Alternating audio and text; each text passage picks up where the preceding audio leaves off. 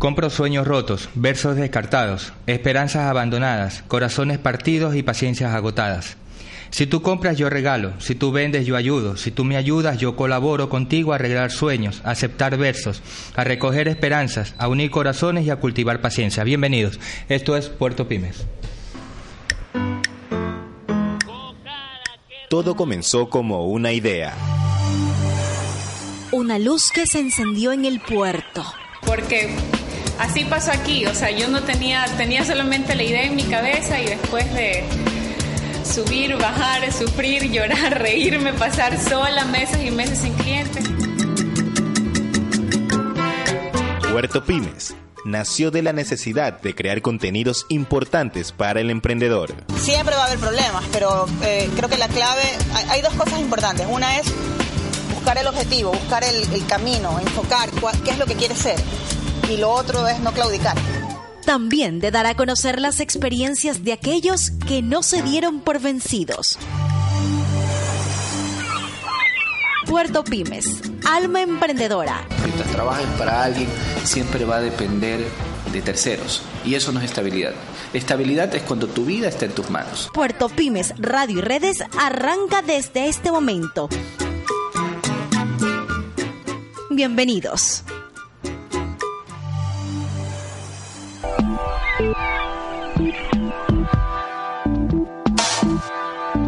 Tertulia Emprendedora. Tertulia Emprendedora.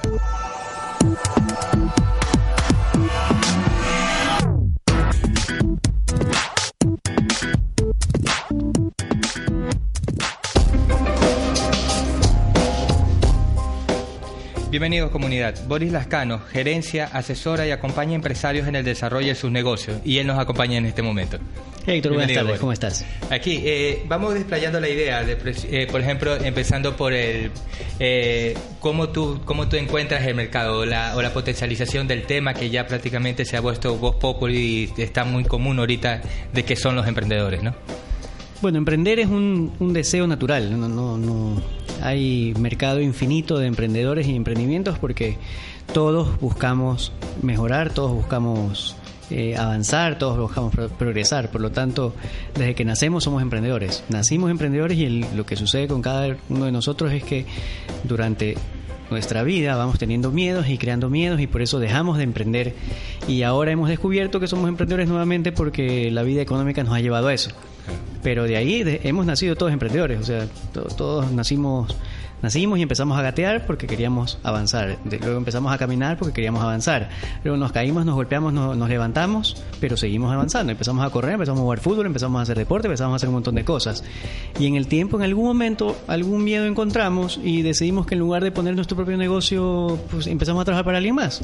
Y ahí se acabó el emprendimiento. Yeah. Y ahora la, las circunstancias han llevado a que muchas personas, los millennials, que son una nueva generación de, con diferentes formas de pensar, han retomado este deseo de, de querer eh, eh, hacer las cosas por uno mismo y avanzar por sí solo. ¿no? Uh -huh. Pero las decisiones muchas veces se toman por miedo o por convicción. ¿no? ¿Cómo Así está es. la convicción actual?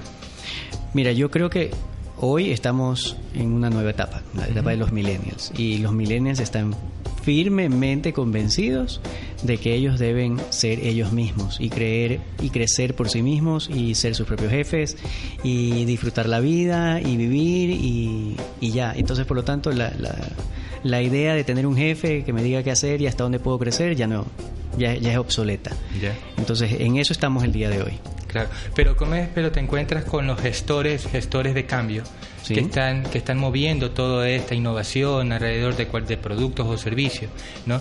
Pero esas convicciones y esos miedos todavía están arraigados, pero más que por ellos, están arraigados por el sistema o por los padres también, ¿no? Bueno, la verdad es que todo padre quiere lo mejor para sus hijos. Entonces, de repente tu hijo viene y te dice, papá, ¿sabes qué? Voy a dedicarme a, a hacer redes sociales y voy a renunciar a mi trabajo que me paga 3 mil dólares al mes. Y el papá, ¿qué va a hacer? Asustarse. ¿no? eh, entonces, eso es normal, eso es natural. Porque un padre quiere lo mejor para sus hijos. Entonces, eso no es que los detiene, simplemente son miedos naturales. Uh -huh. eh, y es muy difícil eh, que, que, un padre de la nada te diga, sí, vaya, mijito, haga lo que usted quiera, porque no, no saben qué potencial tiene, no lo han visto, no lo han vivido, no es su época, por lo tanto claro. es normal que eso suceda. Eh, y en, en, asuntos de innovación y todo esto, diferenciamos las cosas, ¿no? Emprendedor y emprendimiento. Emprendedor es el... la- todos nosotros somos emprendedores. Emprendimiento es lo que haces, pero la innovación y todas estas técnicas y cosas no son nada más que herramientas. Entonces, cuando nos hablan de herramientas, de, de innovación, nos hablan de design thinking, de todas esas cosas, son solo herramientas que permiten que nuestro emprendimiento y nuestro espíritu emprendedor le vaya mejor. Nada más. Pero los millennials no necesariamente tiene que ver con la edad, muchas veces. Eh, ser la verdad millennial. es que millennial sí está definido por la edad, es- Claro. naciste en el, entre, el 80 y, entre el 80 y el 2000 o algo, no, no me acuerdo bien, eh, sí está definido por, por ahí. Pero hay gente y hay personas que encuentran que este fo- esta forma de vida, que no necesariamente nacieron en esta época, que, fue- que encuentran que esta forma de vida y estas convicciones son buenas y son válidas y tratan de replicarlas. Pero sí, la- lamentablemente las generaciones están divididas por, por, por fechas de nacimiento, básicamente. Como, como el año zodiacal chino, más o menos. Así más o menos, así es. y es cíclico cada, cada cierto tiempo. Yo me imagino que sí es cíclico porque esta, esta generación que hoy se llama millennial debe ser muy parecida a una generación anterior de la, que, de la cual nadie habla el día de hoy, pero que tenía características similares, ¿no? Que te querían ser emprendedores, que querían progresar, que querían de libertad eh, y, y por ahí debe ir la cosa, ¿no? Claro. El principio de la racionalidad es muy importante también en el, eh, eh, en el momento que instalas tu empresa, tú instalas tu, tu startup. Eh, ¿Cómo podríamos abarcar un principio de racionalidad un poco más pensante? Porque casi siempre te- terminamos volando como cometa y sin tener el hilo conductor, ¿no? O sea, no, no, no, no mitifiquemos o no, no hagamos de algo malo al- a las sensaciones. Eh, la sensación y el espíritu emprendedor y las ganas de emprender y los sueños y, la irracionalidad de las decisiones a veces es buena, no es algo malo. Lo que hay que hacer es saber, saber decirle, saber en qué momento escucharlas y en qué momento decirles no, no, no podemos seguirte escuchando porque estás actuando irracionalmente. Y la racionalidad es muy sencilla, es aquella cosa que me conviene, qué acción me conviene hacer y qué acción no me conviene hacer. Entonces todo emprendedor en la larga debe entrenarse en poder limitar sus impulsos para poder, si es que estos impulsos se van en contra de alguna acción de alguna acción que le conviene más. Eso es la, la racionalidad, es limitar tus impulsos para poder decirle a tu impulso que quiere hacer algo, algo que no te conviene, decirle, sabes que no, no vamos a hacer eso, vamos a hacer lo que nos conviene. Eso es ser racional. Claro. Y, pero en el momento en que, en, que también la emoción puede mucho más que, de- que una razón o la frialdad de los números frente a, a algo que ya no se puede ejecutar. O sea, yo no creo que pueda haber un emprendedor 100% racional, porque el mismo hecho, vamos, vamos, a, vamos a seguir a la práctica, el mismo hecho de que tú dejes tu trabajo, donde te va muy bien, donde estás creciendo, donde tu jefe te quiere, donde eres reconocido, para decir, voy a dejar esta comodidad para poder dedicarme a un sueño que tengo, eso es irracional. Claro. Entonces, esa irracionalidad no es mala, es más, ese sueño es un motor y el motor es lo que hace que, que- que el emprendedor siga adelante. Y además, si no estás convencido de este sueño, lo que va a suceder es que ante la primera, ante el primer inconveniente, el emprendedor se echa para atrás. Entonces, la- esa irracionalidad, como, como la estamos llamando en este momento, yo no la llamaría irracionalidad, la llamaría sueño, la llamaría motor, la llamaría impulso, la llamaría convicción. Pero eso igual hay que saberlo limitar y saberlo manejar. Claro. Si uno... Canalizar si uno- más que todo. si- Así es, si uno dice, porque soy emprendedor, entonces voy a reaccionar como me da la gana y voy a tomar decisiones equivocadas, no, así tampoco funciona, ¿no? Ah, ya, buenísimo. Mira, nos vamos con un primer tema de Andrés Calamaro, Loco, que justamente es el cumpleaños de él, de él hoy día, ¿no? Bien. Ok.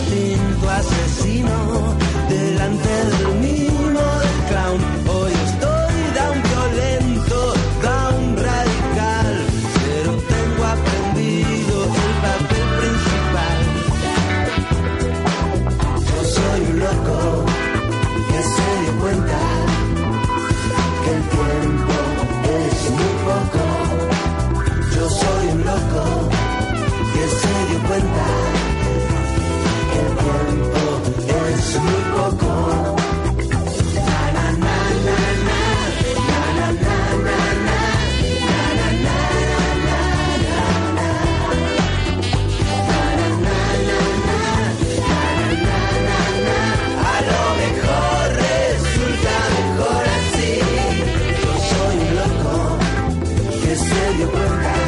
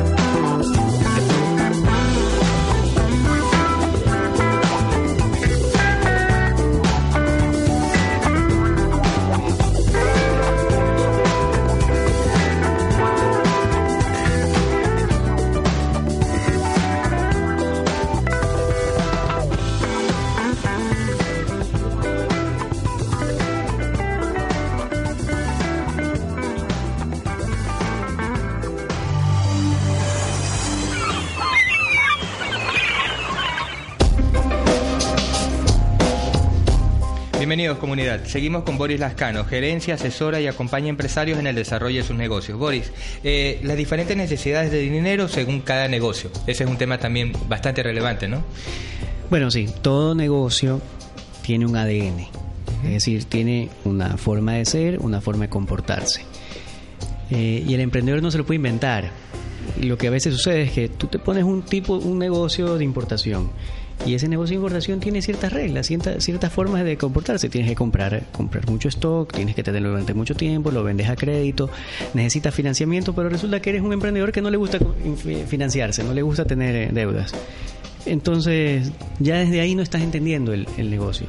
Todo negocio tiene diferentes tiene sus propias características de funcionamiento.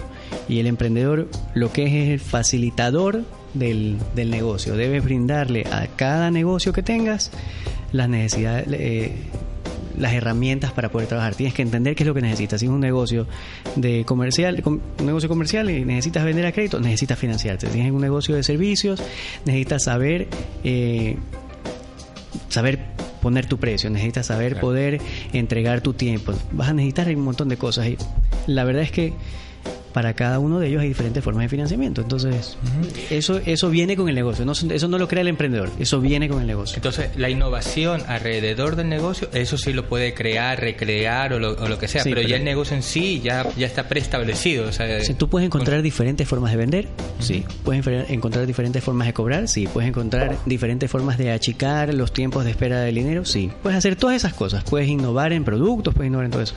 Pero cada negocio tiene una esencia básica de cómo fluye el dinero dentro del negocio. Y esa, por más que la innoves, vas a regresar a algo parecido.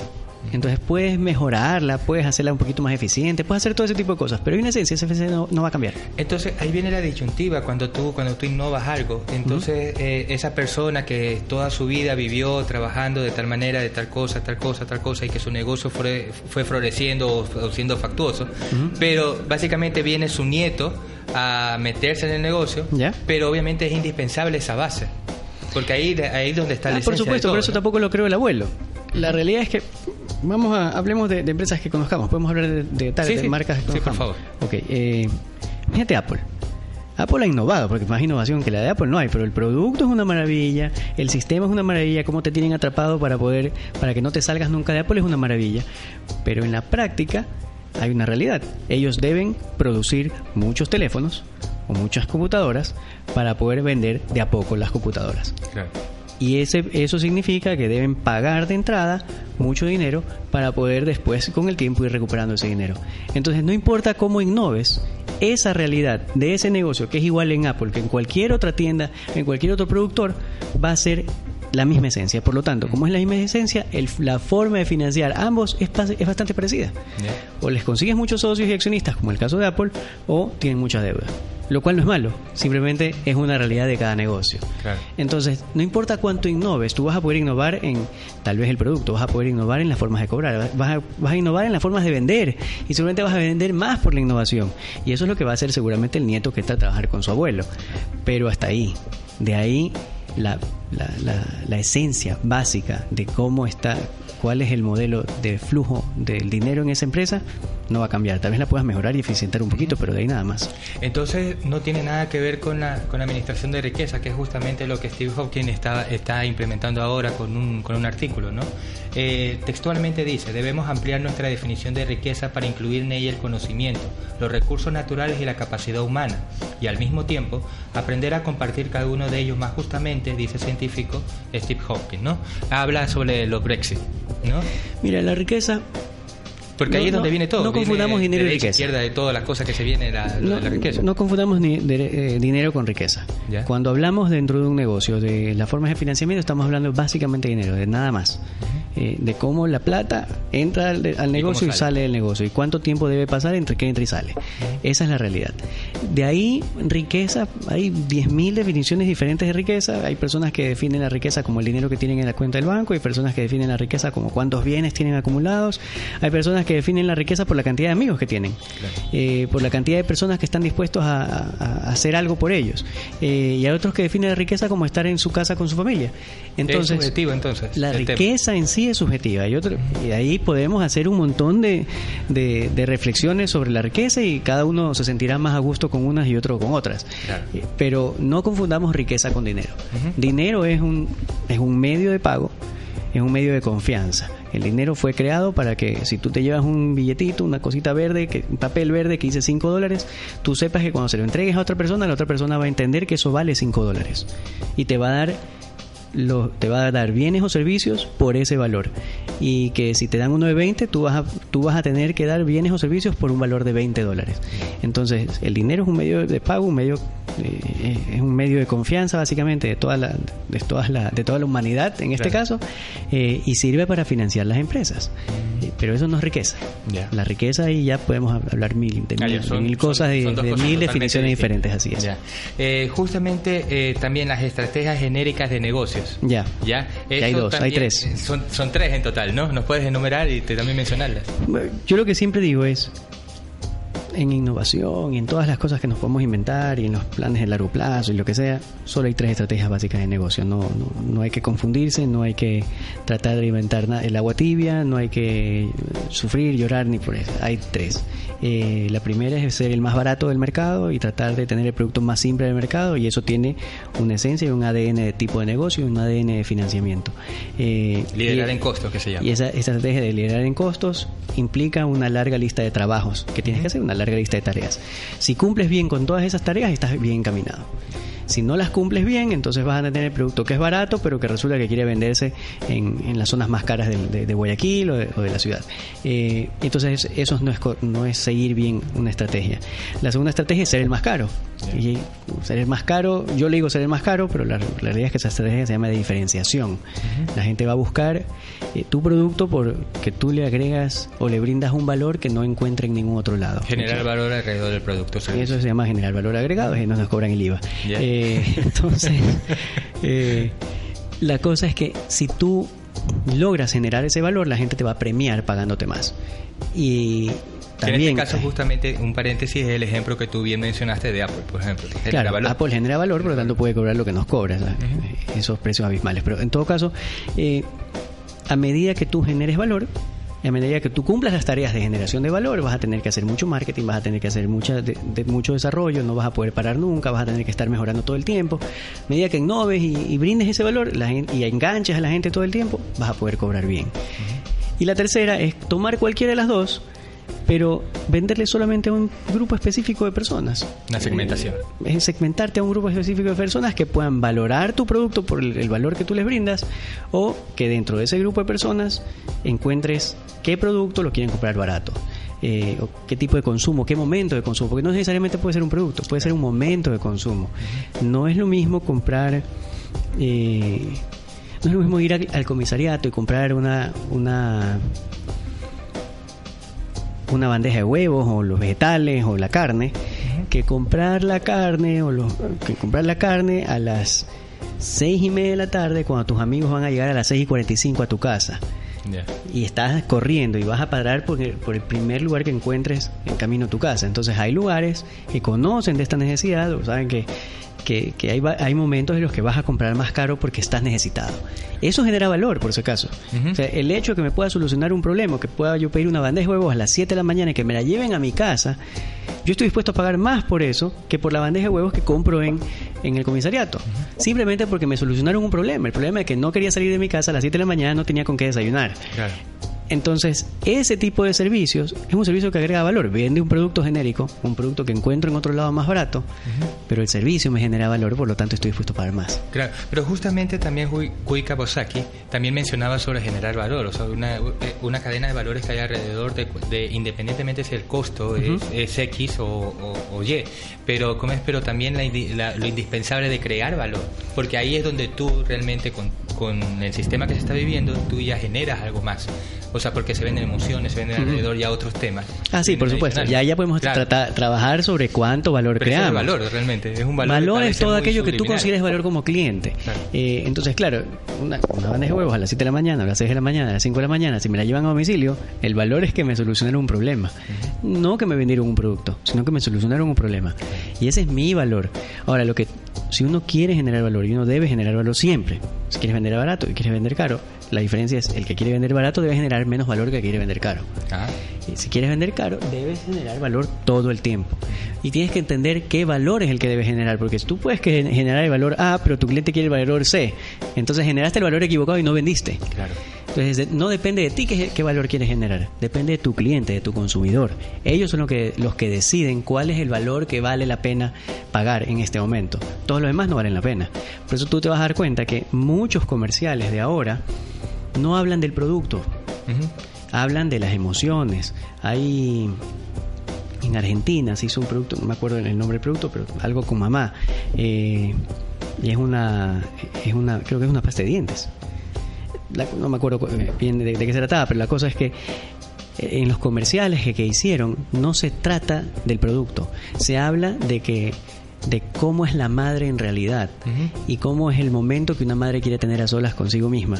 Eh, y por lo tanto, hablan de eso. Todo el tiempo te hablan de eso. Te han hecho una- unas parodias y unos comerciales bonitos, interesantes, en dibujos animados, que son divertidos Claro. y han generado buena aceptación entre la gente. Entonces la gente recuerda esta marca no por el producto, recuerda la marca por el comercial. Cuando recuerda la marca por el comercial, por lo que sintió cuando lo vio, porque les causó gracia y porque se sintieron conectados, entonces compran el producto automáticamente. Pero es justamente los insights que se están cambiando Así también es. alrededor de todo el tema Así es. publicitario también, pues, ¿no? Pero hay que descubrir cuáles son. Exactamente. Ese es el trabajo. Entonces, generar valor es encontrar esos insights, que son complicados. Mira, vamos con otro tema porque las cosas cambian de Enrique Burbury.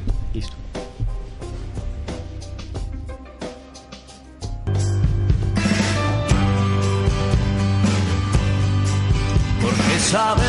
Agradecer a pesar de lo vivido, porque de todo comienza hace ya mucho tiempo, porque quien encontró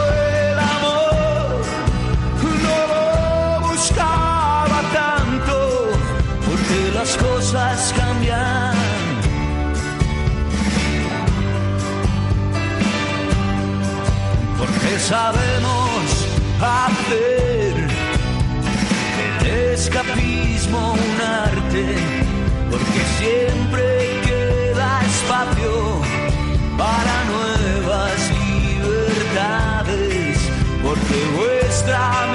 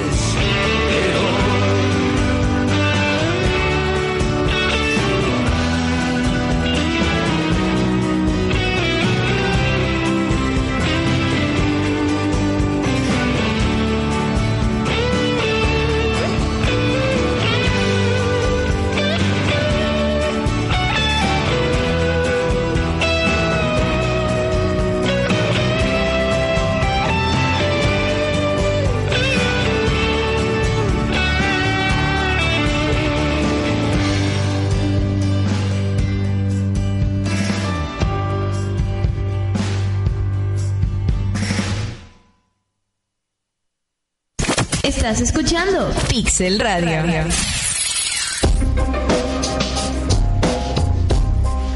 Bienvenidos comunidad. Seguimos con Boris Lascano, gerencia, asesora y acompaña a empresarios en el desarrollo de sus negocios. Eh, hay algo importante también que es la rentabilidad, Boris. La rentabilidad es importante. La, la empresa es una herramienta, ¿no? Bueno, sí, la empresa es una herramienta para que puedas vender, para que puedas vender un producto o servicio, eh, porque puedes hacerlo como, como persona natural. Pero la razón de ser de la empresa, aparte de vender este producto o servicio, es que debe ser rentable, porque si no es rentable, lo que estás haciendo es, es perdiendo lo que sea que tú llames riqueza. Puede ser tu tiempo, puede ser tu plata, puede ser la plata de otros, puede ser cualquier cosa. Entonces, debe ser rentable. ¿Y qué es la rentabilidad? La rentabilidad, según yo, no, no es más que obviamente lo que te sobra después de, de vender y, pagar todo lo que tengas que pagar, pero más allá de eso, la rentabilidad no nace en, en el negocio, nace en la cabeza de la persona. Si la persona no sabe manejar su, su, dinero, no va a ser rentable nunca. Si no sabe controlar sus emociones y no sabe controlar el impulso de gastar, no va a ser rentable nunca. Y más aún, si no sabe entender que hay cosas que debes hacer y cosas que no debes hacer, no va a ser rentable. Y no, no, no solamente no va a ser rentable en su negocio, sino que no va a ser rentable en ningún momento de su vida. Porque ser rentable es saber hacer que algo que tú haces te brinde, te pague tu trabajo, tu tiempo, tu esfuerzo, tu, tu, inversión en dinero y te brinde una ganancia. Sea cual sea esa ganancia, podemos hablar en dinero, podemos hablar de cualquier otra cosa que la gente, que la gente valore, pero eso es ser rentable. Eh, justamente tú también acabas de eh, eh, estás en un fin de semana estuviste en la UES haciendo lo de innovación y emprendimiento Así la es, certificación ¿sí, no? sí. Eh, justamente hablabas de, la, de, de, de, lo que uno debe de saber cuánto cuesta su tiempo uh -huh. cuánto cuesta también el trabajo que realiza Así es. ¿no? los activos y los pasivos podríamos hablar de, al respecto bueno los activos y los pasivos no es que me lo inventé yo eso se lo inventó Robert Kiyosaki me parece una genialidad el ponerlo de la forma en que lo han puesto por eso lo llevé a la, a la a la certificación. Eh, básicamente él define las cosas activos son todas aquellas cosas que tú tienes que ponen dinero en tu bolsillo. Uh -huh. Y pasivos son todas, las cosas todas aquellas cosas que tú tienes, que tú crees que tienes, pero que realmente lo que están haciendo es sacando dinero de tu bolsillo. Entiéndase eh, el carro. El carro tú lo tienes y tú lo registras en la contabilidad como un activo pero ese carro todos los días está perdiendo valor, ese carro todos los días está pagando la deuda, ese carro todos los días eh, te está sacando plata porque tienes que hacerle mantenimientos y un montón de cosas. Entonces, lo que él dice es, no pensemos contablemente, pensemos en dinero, pensemos en rentabilidad. Si ese carro te cuesta, ese carro no es un activo para ti. No lo cuentes dentro de tus activos, cuéntalo dentro de las cosas que te hacen gastar plata. Y cuando tú lo veas de, tal, de esa forma, vas a decir, bueno, tal vez tener el carro más chévere y el último modelo tal vez no vale tanto la pena. Mejor me compro un carro que cumpla con la función si total lo que quiero hacer es ahorrar. Entonces claro. prefiero ahorrar dinero en, en, porque la gente ahorra en los gastos y uno uh -huh. dice bueno voy a ahorrar en gasolina, voy a ahorrar en, en pagar luz, voy a ahorrar en agua, voy a ahorrar en un montón de cosas.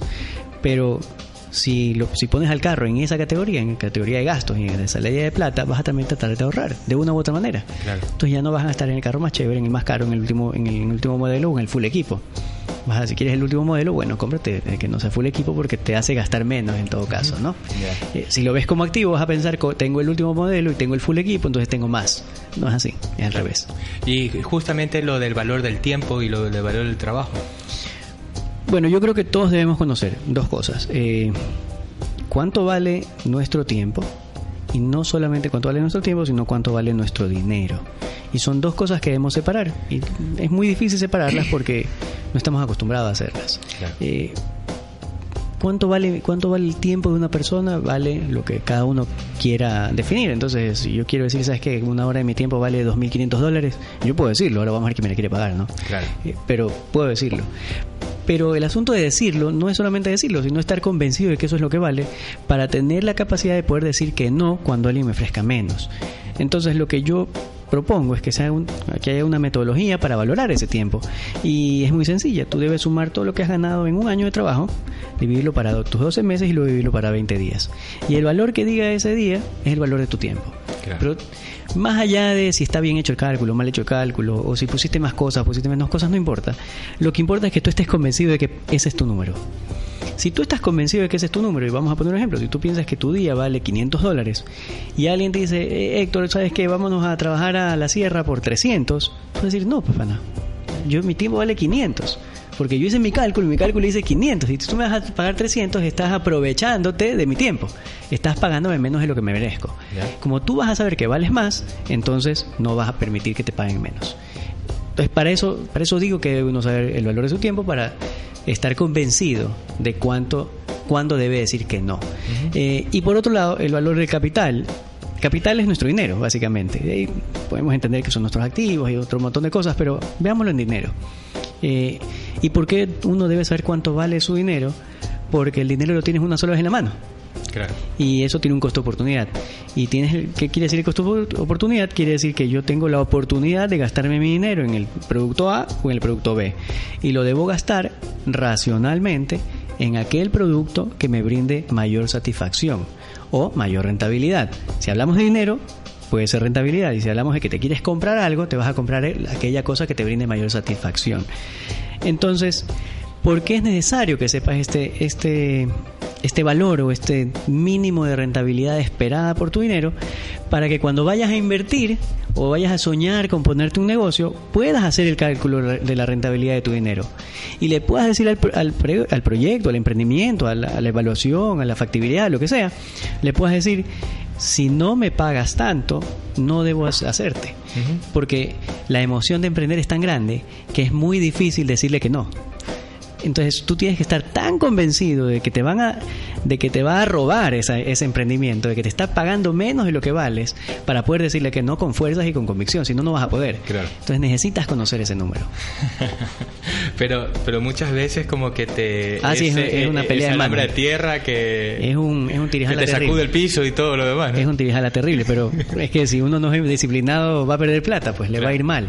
Ah. Entonces hay que hacerlo. Por más que uno diga que no, por más que uno diga que, después lo hace. No, tienes que hacerlo lo más pronto posible. Porque si no, no van a poder ser emprendedores exitosos. Y, cuéntame algo también. Eh, enseñaste esa vez lo de aprender a leer los estados financieros para la, para la toma de decisiones. La importancia que es de un estado financiero, ¿no? O sea, eh, ahí también criquiaste y sacaste muchas cosas alrededor de, un tema tan... es horrible, es horrible. Los estados financieros son una cosa espantosa. Eh, yo doy clase en la universidad y en la universidad yo nunca doy contabilidad porque yo aprecio tanto a los profesores de contabilidad porque me enseñan una cosa tan aburrida y tan fea eh, que, los alumnos obviamente los van a odiar por el resto de su vida. Va a decir, el profesor de contabilidad es el que más odio. Porque, bueno, y que a ellos les gusta todavía. No le entendí nada, me dejó como cinco veces porque no, entendía. Y para colmos no sabe explicar. Y no es cierto que no saben explicar. Contabilidad es una cosa horrorosa, entonces no es fácil de explicar. Lamentablemente, para el emprendedor, el estado financiero es su mejor amigo. Y si no lo sabe usar, no lo sabe leer, porque obviamente fuiste a la universidad y no te lo enseñaron bien, o te parece que los números no van contigo, entonces vas, vas en desventaja. Y el emprendedor nunca debería ir en desventaja, porque el, ya el mundo competitivo es, es tan difícil que ir con esas desventajas sería una tontería. Y peor en este mundo en el que toda la información está a la mano, entonces no debería ser así. Eh, entonces, ¿qué te dice el estado financiero? Básicamente te dice dos cosas. El balance te dice qué cosas tienes y cómo las pagaste. Y ahí lo importante es saber qué tan qué tantos activos tienes, qué tantas cosas tiene tu negocio, cómo las tiene y dónde están distribuidas. Y, y de las cosas que tienes debes preocuparte por cuánto dinero te deben y cuánto dinero debes. Y poder hacer una, una un match entre las dos cosas. Todas las cosas que te deben deben, deben ser mayores o deben ser iguales a las cosas que debes. Para que cuando las cobres puedas pagar. Y debes estar en los mismos tiempos. Porque si tú, si a ti te deben 500 dólares y tú debes 2000, te van a pagar los 500 y no vas a llegar a pagar los 2000. Deberían tener deudas que te, que te deban por 500, 600 y deber 400. O sea, que no asuste, pero que, Así que no espante. No solo, y porque, porque igual eh, en un negocio siempre va a haber esa, siempre va a haber, así esa deuda y, ese... siempre va a haber. Y la persona que sepa manejar bien sus deudas es una persona que va a poder hacer más rentable su dinero. Eh, y por otro lado está el, la operación, que es el estado de resultados, que te dice que también hiciste tu trabajo mes a mes. Si gastaste mucho, si no gastaste mucho. Pero si la gente no sabe leer estos estados financieros, realmente no, no va no va a poder tomar decisiones. Los estados financieros sirven para darte información de tu negocio, de una forma fea, pero en todo caso para darte información de tu negocio, una poco, poco entendible a veces, eh, pero que, que te sirve para que puedas tomar decisiones. Si no lo sabes leer, vas en desventaja, como yo digo. No, no deberían ir los emprendedores en desventaja jamás. Pero justamente tú te encuentras actualmente que eh, vamos, estamos exterminando la Torre de Babel, eh, o sea, eh, eh, esa, esa fantasía de Torre de Babel donde se dividieron todas las lenguas y todo lo demás, pero te encuentras con un lenguaje independiente del lenguaje de computación, el lenguaje de esto, el lenguaje eh, que debería de incentivarse mucho más ese desarrollo en vez de darte una contabilidad completa, que obviamente es necesaria en su momento y todo, ¿no? Y mucho más para ramas más específicas.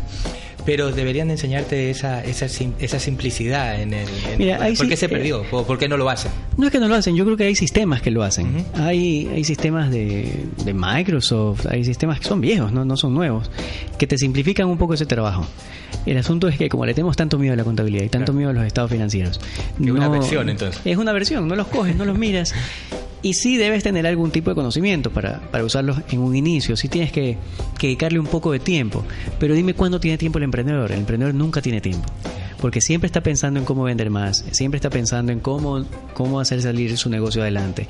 Que sentarse a pensar en eso, si no entienden la utilidad que tiene, no lo van a hacer.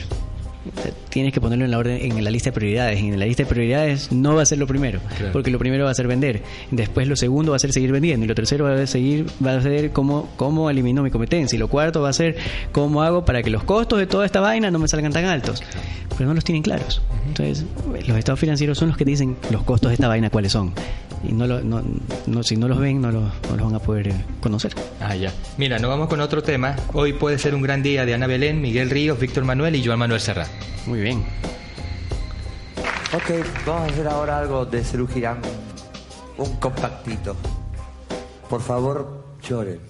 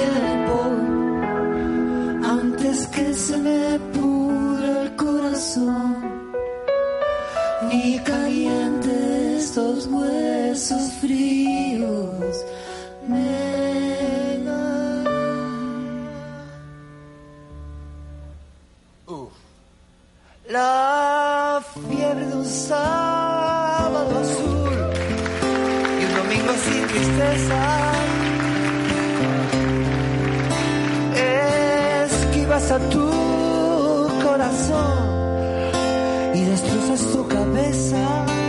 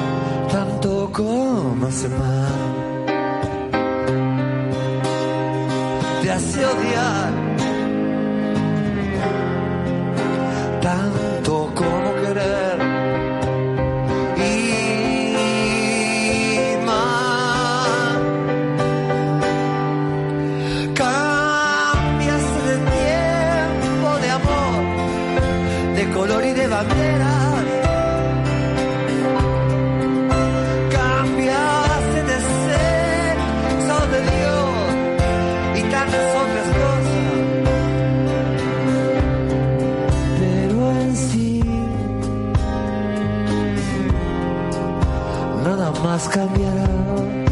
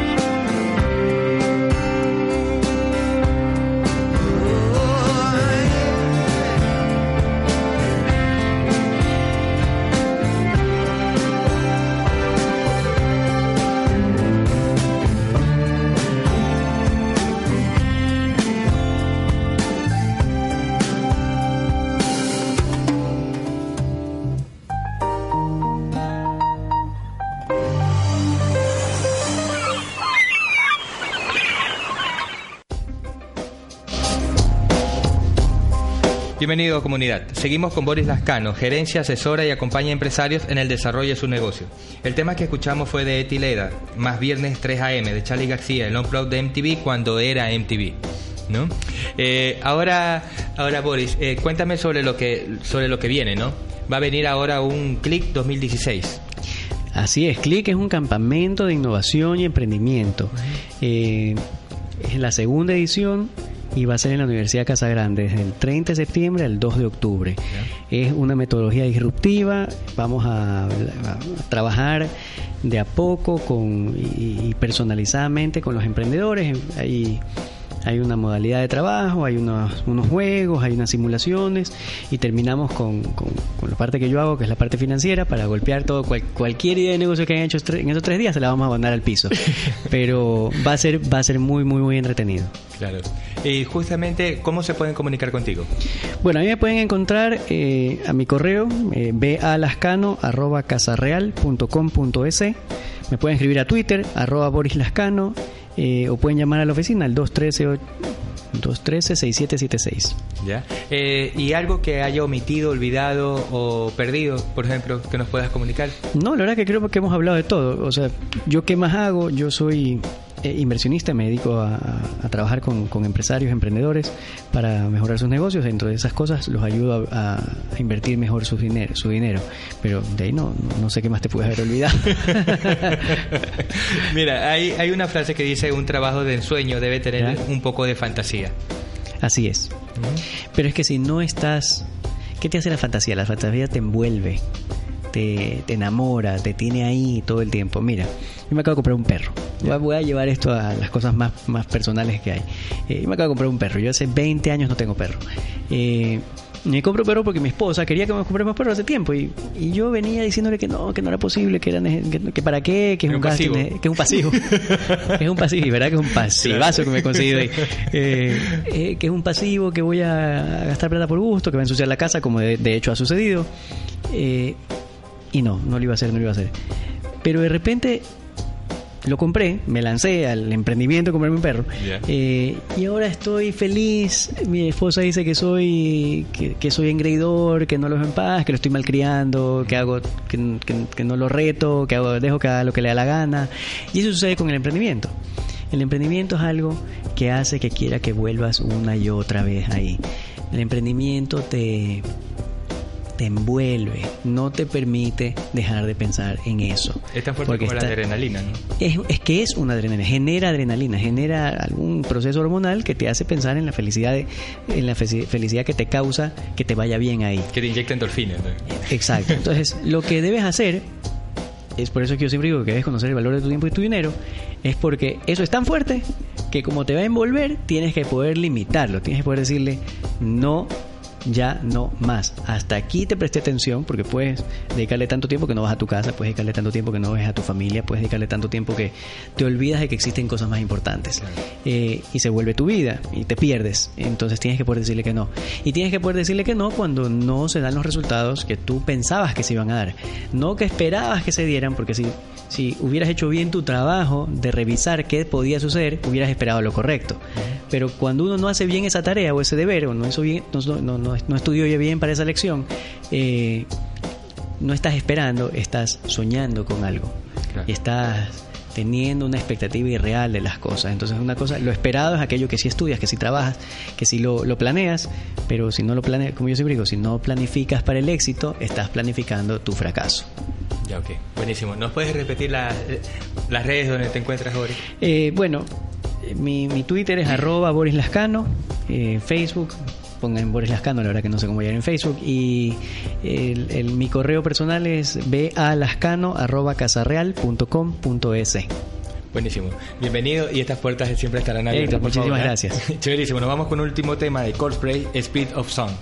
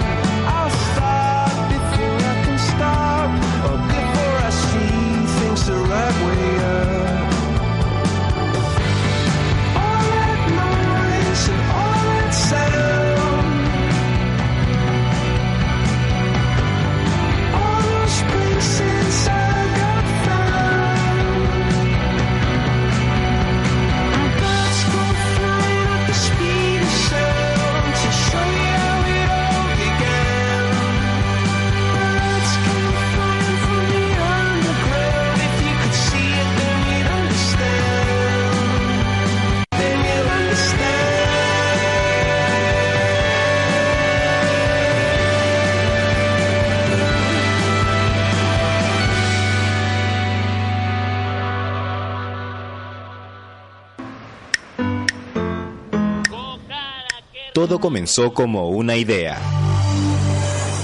Una luz que se encendió en el puerto. Porque así pasó aquí, o sea, yo no tenía, tenía solamente la idea en mi cabeza y después de subir, bajar, sufrir, llorar, reírme, pasar sola meses y meses sin clientes. Puerto Pymes nació de la necesidad de crear contenidos importantes para el emprendedor. Siempre va a haber problemas, pero eh, creo que la clave, hay, hay dos cosas importantes. Una es buscar el objetivo, buscar el, el camino, enfocar cuál- qué es lo que quieres ser. Y lo otro es no claudicar. También de dar a conocer las experiencias de aquellos que no se dieron por vencidos. Puerto Pymes, alma emprendedora. Mientras trabajes para alguien, siempre va a depender de terceros. Y eso no es estabilidad. Estabilidad es cuando tu vida está en tus manos. Puerto Pymes, Alma emprendedora. su programa de radio y redes.